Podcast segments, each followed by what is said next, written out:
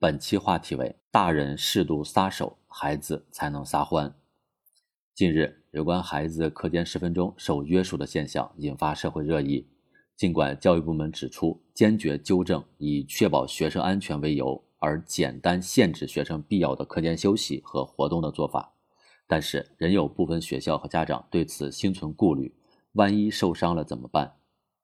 作为冰雪体育大省的黑龙江给出了这样的回答：牡丹江市朝鲜族小学连续四十年交建冰场，为学生提供冬季户外运动场地，收获众多网友点赞。哈尔滨市清滨小学自1976年交下第一块冰场至今，已为国家输送了五百多位速滑运动员，其中包括多位世界级冠军。任子威这样日后成为奥运冠军的好苗子，就是课间在冰场上被发现的。在严寒季节的东北开展冰雪体育运动，孩子在大地上摔摔打打，与同学磕磕碰碰，在所难免。但这一定是坏事吗？这两所小学的做法不是如何用好课间十分钟的标准答案，却很有参考价值。我们看到学校并未因噎废食，把孩子圈在安全的温室中细心呵护。相反，他们坚定地在每年冬天如期为孩子们浇下冰场，让一代一代的孩子们在课间享受自然、享受运动、享受快乐。在体育运动中强身健体，磨练意志，锻造品格，从而增强抵御人生风浪的勇气和能力。这正是体育野蛮其体魄的现实意义。做到这一点，除了要有敢于让孩子摔打摔打的勇，还要有善于给孩子拓展运动场地、创造运动机会的谋。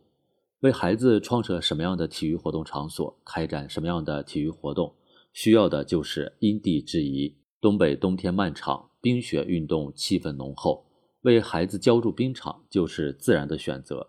南方水资源丰富，气候炎热，游泳池就是很好的运动场地。在一小块空地中鼓励孩子跳绳、踢毽，也能产生良好的效果。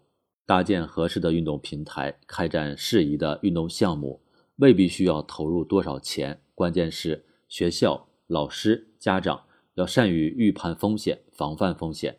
大人适度撒手，孩子才能撒欢。为了规避风险而一刀切限制，甚至剥夺孩子课间奔跑的权利，看似是为孩子负责，实则是推卸责任。为了孩子的身心健康，学校和家长应进一步达成共识，给孩子创设更多课间活动运动的机会。学校多一份勇气和担当，家长多一份理解和支持。就会让孩子多一份坚强和成长，同时也要教会孩子如何正确的运动，如何保护自己，减少不必要的受伤。把孩子们撒到操场上、田野上奔跑吧，孩子们有撒欢的权利，摔倒了自己爬起来，摔疼了哭两声也没关系。大人们今天敢撒手，我们的国家明天才会收获一茬又一茬身体健康、意志坚强的接班人。